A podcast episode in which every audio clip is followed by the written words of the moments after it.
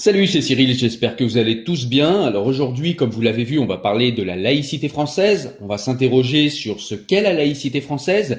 Cette laïcité dont tout le monde parle, qui fait polémique, mais qu'au final, peu de gens semblent connaître. Dans cet audio, on va d'abord s'interroger sur la définition, puis l'historicité, dans les grandes lignes, hein, je ne vais pas être exhaustif, sinon ce serait trop long, mais en tout cas, on va se pencher sur les grandes lignes de la laïcité française, afin de comprendre pourquoi et comment la laïcité est née en France. Se rappeler que la laïcité n'est pas le fruit d'une révélation, comme pourraient le croire euh, certains religieux, et que ce n'est pas non plus le fruit d'un dogme qui a émergé de nulle part. On va essayer aussi de comprendre les rapports de force qui ont finalement abouti à cette laïcité.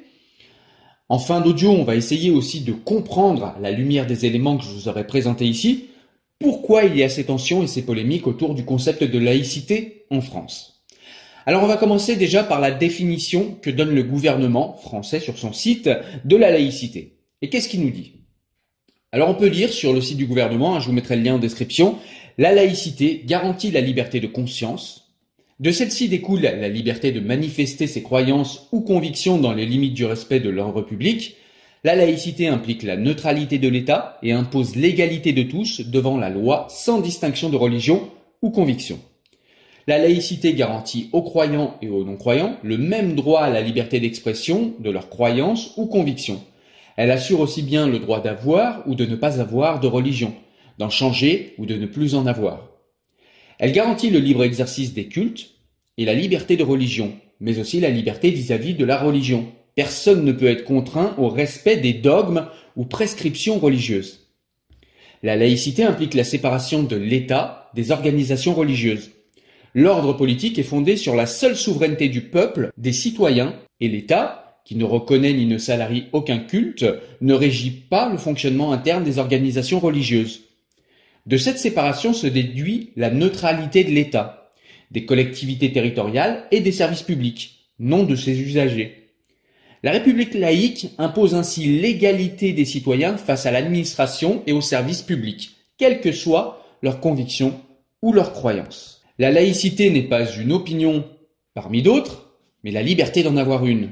Elle n'est pas une conviction, mais le principe qui les autorise toutes, sous réserve du respect de l'ordre public. Alors déjà, qu'est-ce que j'ai à dire, moi, de cette définition? Eh bien, cette définition me paraît poser problème, parce qu'elle est très généraliste, elle ne parle pas de protection des libertés et de la dignité humaine, par exemple, mais encore, elle dit que l'on peut manifester n'importe quel comportement religieux s'il ne trouble pas l'ordre public, ce qui est une incitation pour les esprits rotors à tester jusqu'où on peut manifester ses convictions religieuses jusqu'à ce que l'État ou la force publique réagisse. Et si l'État réagit trop tôt au goût des esprits rotors, alors ils se plaindront de discrimination de la part de l'État et du fait que l'État ne respecte pas l'esprit de la laïcité. Alors c'est vrai que la définition qui euh, est sur le site du gouvernement et que je viens de vous donner est assez légère. Pour être totalement honnête, il y a d'autres sous-dossiers qui viennent en fait euh, préciser ce que veut dire ce texte euh, initial, mais ça me paraît quand même très léger. En tout cas, c'est pour éviter que cette laïcité ne soit utilisée comme bouclier de revendications religieuses incessantes qu'il faudrait une définition, selon moi, plus rigoureuse, plus sérieuse du concept de laïcité tel qu'imaginé par le génie français. Mais vous allez me dire de quel génie est-ce que tu parles?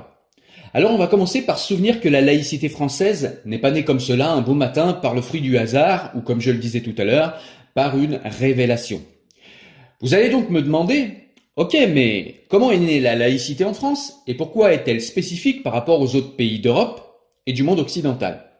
Pour vous répondre, je vous propose de replacer la laïcité dans son historicité et on va remonter plusieurs siècles en arrière. Alors on va revenir à l'année 498 après Jésus-Christ. Clovis est baptisé avec son armée par Saint Rémy à Reims. C'est le début de la France chrétienne. L'adoption de la foi chrétienne est un geste politique décisif car il lui permet de rallier toute la Gaule. Cette période euh, voit naître les racines de la chrétienté en France où le politique et le religieux se confondent. L'Église devient omniprésente dans la société française. Avec le règne des Carolingiens, notamment de Charlemagne, débute la monarchie de droit divin. Charlemagne est sacré empereur en 800 après Jésus-Christ, par le pape de Rome et en échange, l'empereur soutient l'Église par une participation financière et militaire. Ce compromis entre le pouvoir royal et le pouvoir religieux durera de longs siècles malgré de nombreux conflits entre papes et souverains. Les rois continueront à défendre l'Église et ils recevront toujours bénédiction, voire l'investiture de la part de l'Église. Lorsque le pouvoir de l'État éclate après la mort de Charlemagne en 814, les habitants se regroupent autour des seigneurs locaux. C'est la période féodale pendant laquelle l'Église représente la seule force organisée en place. Le pouvoir spirituel devient alors plus important que le pouvoir temporel. En réaction, la monarchie encourage ensuite l'autonomie de l'Église de France face au pape. Un pape français est installé à Avignon en 1309 par Philippe le Bel. Pendant cette période, le pluralisme religieux n'existe tout simplement.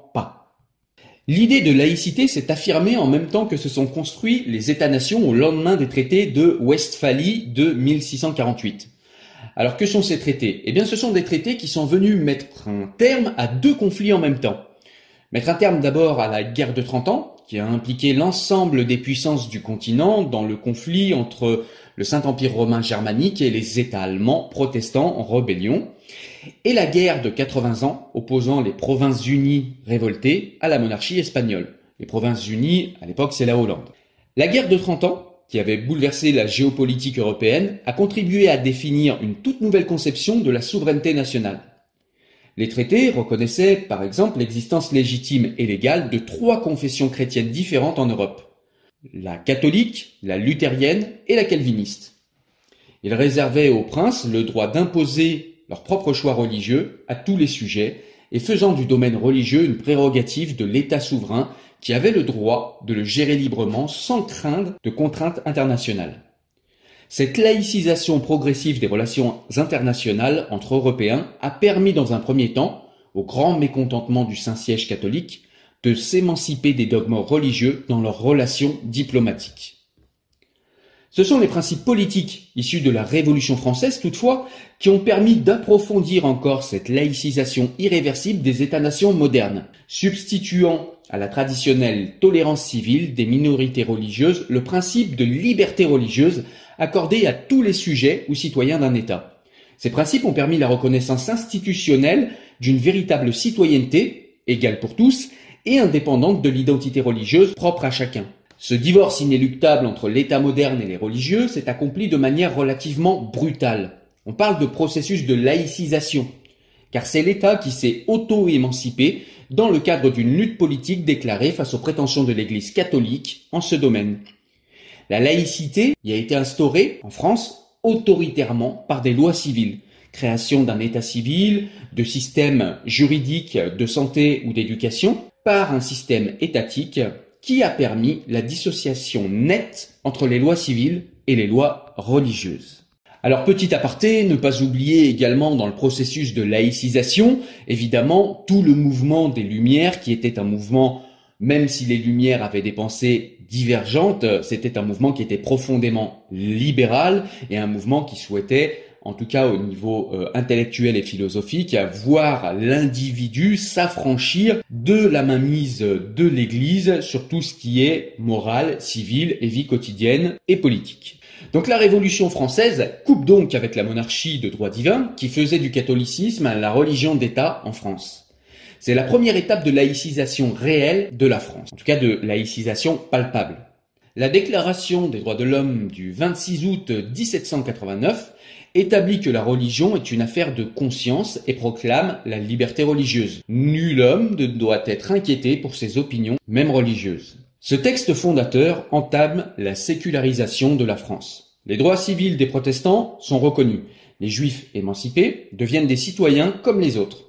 Les membres du clergé catholique prêtent serment à la constitution civile qui nationalise le catholicisme français. Cette constitution civile du clergé est condamnée par le pape, évidemment. Cela conduit à une séparation entre les partisans du pape et ceux de la Révolution. La France est donc divisée en deux camps. Le divorce civil est introduit et certains délits religieux sont supprimés comme le blasphème, la sorcellerie, l'hérésie, etc. L'état civil, c'est-à-dire euh, les naissances, les mariages et les décès, est retiré des registres paroissiaux et confié aux officiers publics.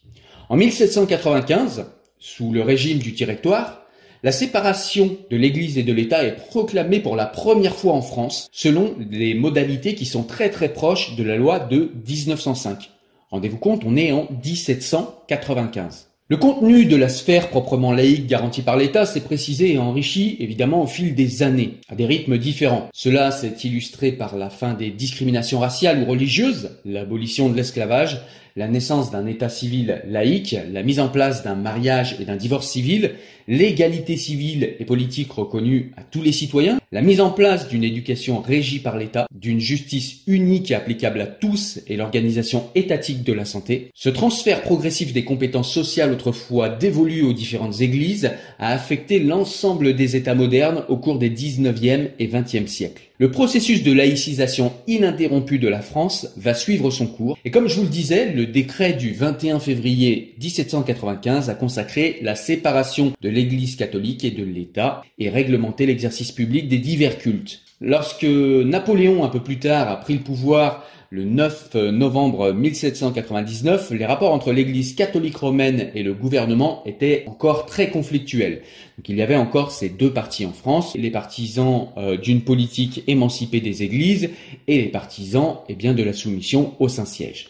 L'Église catholique était toujours coupée en deux, une église officielle boudée par les fidèles et une église illégale qui, elle, était reconnue par le pape et qui encourageait même la résistance aux mesures révolutionnaires. On voit donc ici qu'il y a eu très rapidement des tensions entre les républicains et le Saint-Siège, entre les républicains et les religieux. Le catholicisme n'était plus la religion d'État, mais simplement celle de la majorité des Français et un pluralisme religieux partiel était légalisé par l'adjonction unilatérale des articles rédigés par le conseiller d'État de Napoléon Bonaparte, à savoir Jean-Étienne Marie Portalis. C'est ce qu'on a appelé le régime des cultes reconnus. Quatre cultes étaient concernés. Le catholicisme, le calvinisme, le luthérisme et un petit peu plus tard le judaïsme. Les autres étaient simplement tolérés. Le pouvoir civil nommait les évêques, versait un salaire aux évêques et aux curés, et par la suite aux pasteurs et aux rabbins. En retour, les membres des différents clergés devaient prêter serment et accepter une police des cultes particulièrement tatillonne. Avec le concordat, on a assisté à un certain recul de la laïcité dans ses formes les plus radicales, au bénéfice de la reconnaissance légale d'une certaine pluralité religieuse. Napoléon reconnaissait l'Église catholique romaine, mais ne s'y soumettait pas. Son couronnement a eu lieu en présence du pape, mais sans qu'il y ait eu de sacre. Le mariage civil et le divorce ont été maintenus, et un code civil sans aucune mention religieuse a été institué en 1804. Donc ce régime des cultes euh, institué par Napoléon a connu une longévité assez exceptionnelle puisqu'un peu plus d'un siècle de fonctionnement quand même. Les rapports entre l'État et les églises ont cependant varié selon l'attitude plus ou moins anticléricale adoptée par les différents régimes vis à -vis du catholicisme romain et de son clergé. Sous la Restauration, entre 1814 et 1830 par exemple, le parti clérical légitimiste a retrouvé son influence et des mesures hautement symboliques ont été prises. Même si la pluralité des cultes était maintenue, le divorce par exemple est de nouveau interdit le 8 mai 1816, sous la monarchie constitutionnelle de 1830 à 1848, on s'est empressé de supprimer la plupart des changements cléricaux pris sous le régime précédent. Par exemple, selon la nouvelle charte constitutionnelle, la religion catholique redevenait la religion professée par la majorité des Français, et non plus la religion d'État. L'égalité juridique entre les cultes reconnus était rétablie, et la loi sur le sacrilège à nouveau supprimée. Avec la révolution du 25 février 1848, où Louis-Philippe est contraint par une partie du peuple de Paris, qui se soulève à nouveau et parvient à prendre le contrôle de la capitale, d'abdiquer en faveur de son petit-fils, Philippe d'Orléans, le 24 février 1848. Le même jour, dès 15 heures, la Deuxième République est proclamée par Alphonse de Lamartine. Entouré des révolutionnaires parisiens, une fraternité nouvelle semble rapprocher les anciens ennemis, que sont les ennemis des deux France. La Constitution a rétabli la liberté de culte et l'égalité des religions a été solennellement proclamée. Cette réconciliation n'a cependant pas résisté aux journées de juin et à la guerre des deux France. On parle de la France sous influence de l'Église, je le répète, et de la France républicaine et anticléricale. Et cette guerre a repris de plus belle avec le vote de la loi Fallou sur l'enseignement, qui renforçait le contrôle des curés et des notables sur l'école le 15 mars 1850. Sous le Second Empire, entre 1852 et 1870, Napoléon III s'est d'abord appuyé sur le parti clérical, et il lui a donné d'ailleurs de sérieuses garanties par sa politique étrangère en faveur du maintien des États pontificaux. Le conflit des deux France s'est encore radicalisé un peu plus. Il semblait à beaucoup qu'il n'y avait plus moyen de réconcilier un catholicisme romain de plus en plus intransigeant, soutien du régime, et un parti républicain d'opposition qui est peu à peu passé de l'anticléricalisme traditionnel à l'anti-religion déclarée. Même si la politique cléricale s'est beaucoup ralentie dans les dernières années de l'Empire, l'exaspération était si forte chez certains qu'elle explique en partie la fureur anticléricale qui s'est manifestée lors des événements tragiques de la Commune, où par exemple l'archevêque de Paris a été exécuté sommairement par les insurgés en 1871. Après la défaite militaire de 1871 et la chute du Second Empire, la République, amputée de l'Alsace et de la Moselle au profit de l'Allemagne, a certes été rétablie, mais restait fragile et sujette à tout changement de majorité qui aurait rendu possible le rétablissement de la monarchie.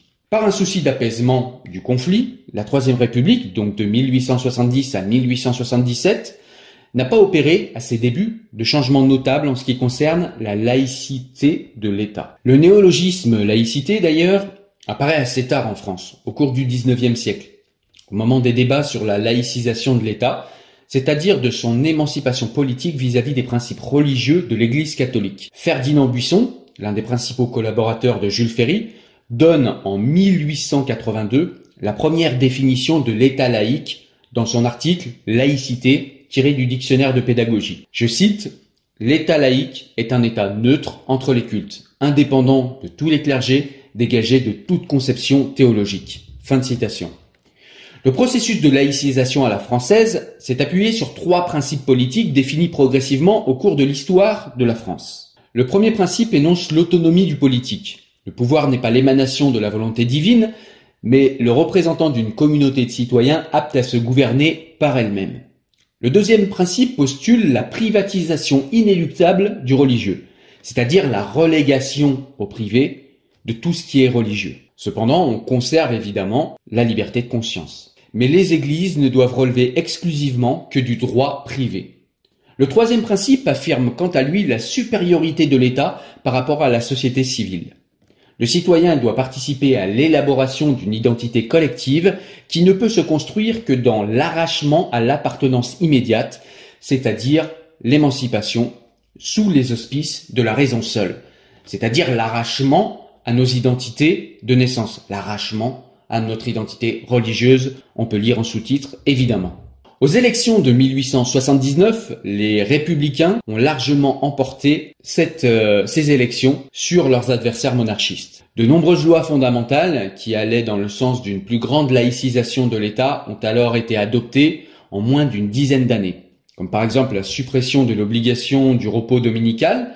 Donc ça, c'est une loi qui a été votée le 12 juin 1880. On a aussi procédé à l'interdiction des congrégations et à l'expulsion de la compagnie de Jésus le 29 mars 1880, donc la même année, et la congrégation de Jésus, c'est une congrégation catholique masculine dont les membres en fait sont des clercs réguliers appelés des jésuites et ils sont soumis au pape. On a également acté le 14 novembre 1881 la sécularisation des cimetières, la laïcisation de l'école primaire le 28 mars 1882, la suppression des prières publiques à la Chambre des députés le 14 août 1884 et le rétablissement du divorce le 27 juillet 1884, la suppression des facultés théologiques d'État et la laïcisation des hôpitaux le 21 mars 1885, la laïcisation du personnel d'enseignement dans les établissements laïques le 30 octobre 1886, l'enlèvement des emblèmes religieux dans les tribunaux et liberté des funérailles le 15 novembre 1887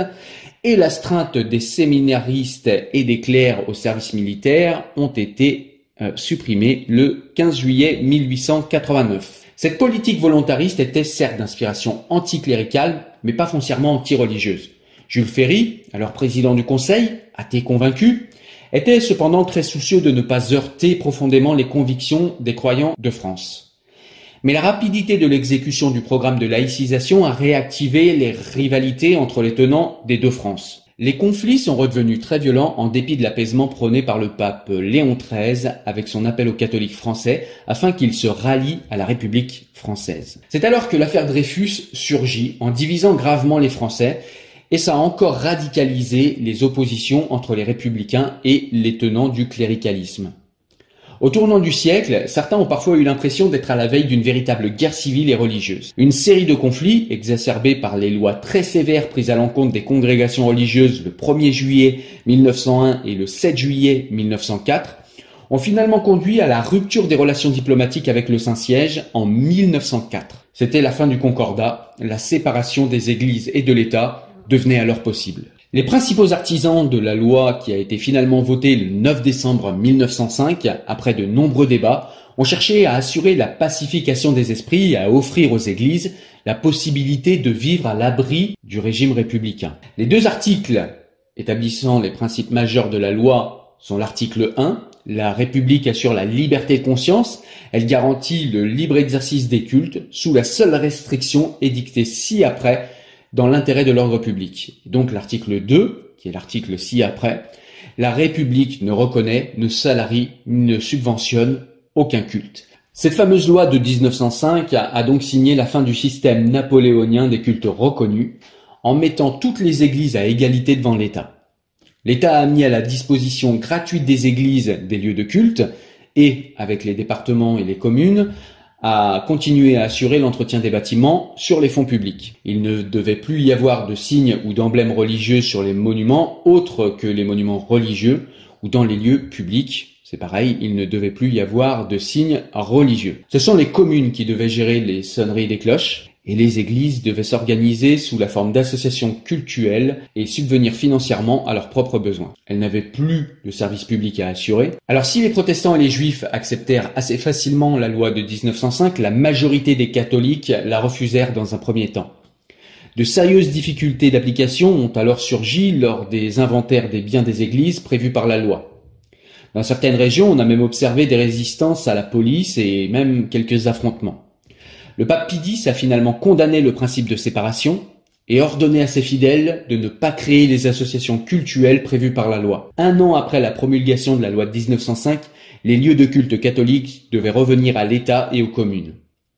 Était-ce là une grande expropriation annoncée par les détracteurs de la loi de 1905 Évidemment non. Dans un souci d'apaisement, le gouvernement a fait passer trois lois complémentaires qui laissaient gratuitement et sans arrangement contractuel l'usage des biens ecclésiastiques au clergé catholique. Ces lois sont passées le 2 janvier et le 28 mars 1907 et une autre loi le 13 avril 1908. Depuis sa signature, la loi de 1905 a subi quelques modifications, mais ses grands principes ont toujours été maintenus. La laïcité a été inscrite pour la première fois dans la Constitution le 27 octobre 1946. Dans l'article premier, la France est une république indivisible, laïque, démocratique et sociale. Et on peut aussi lire dans le préambule de la Constitution que l'organisation de l'enseignement public, gratuit et laïque à tous les degrés, est un devoir de l'État.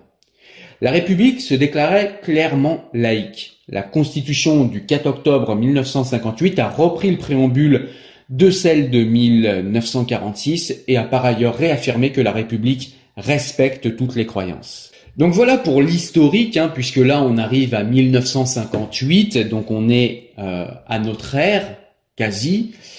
Euh, on a eu une loi qui a été votée en 2004, qui est une loi qui en fait continue cette laïcisation de la société française et qui est venue tout simplement statuer et poser un cadre légal sur le port de signes religieux à l'école, entre autres, et sur euh, le port de tout vêtement qui occulterait le visage.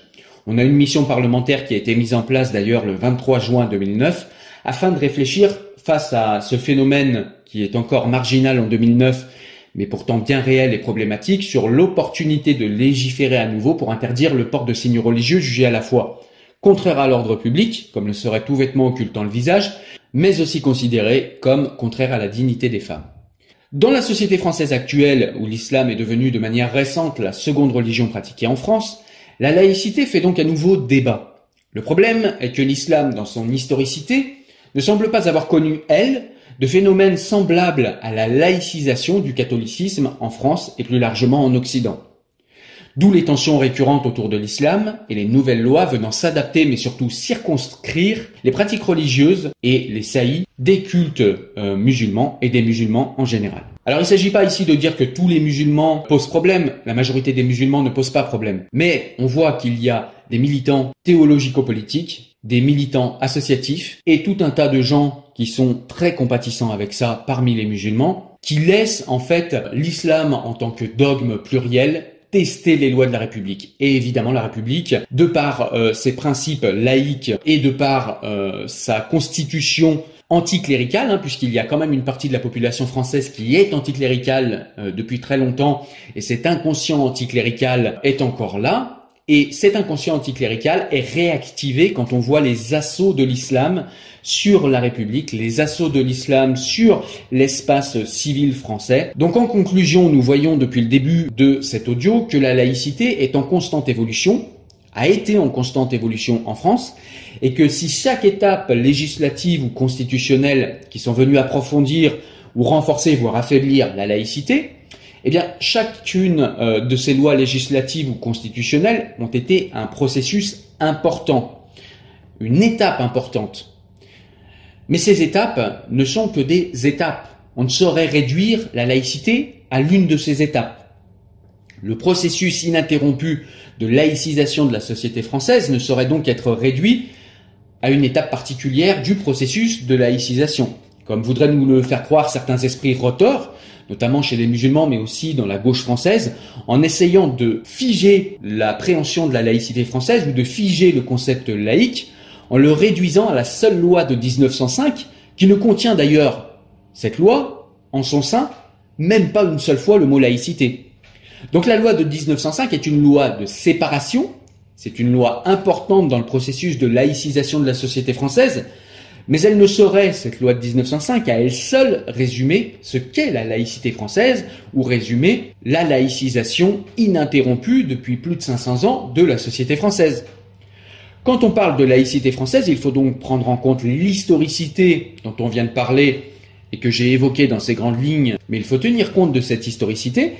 Il faut tenir compte de l'esprit des lois qui ont été votées au cours de cette historicité et garder à l'esprit l'adaptation de cette laïcité à la nouvelle religion très vigoureuse et non sécularisée qu'est l'islam en France est un fait en réalité historiquement banal et une continuation logique du processus de laïcisation entamé il y a plus de 500 ans en France.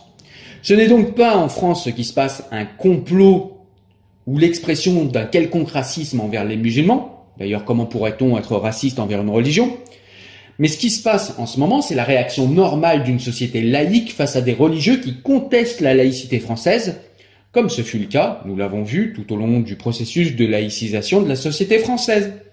Il est important de dire que le peuple français, souverain dans son pays, est légitime à protéger ses acquis historiques, cet acquis historique en l'occurrence qu'est la laïcité, parce que c'est un acquis qui a été difficile à mettre en place dans la société française, nous l'avons vu, et c'est un acquis auquel les Français, désormais, tiennent.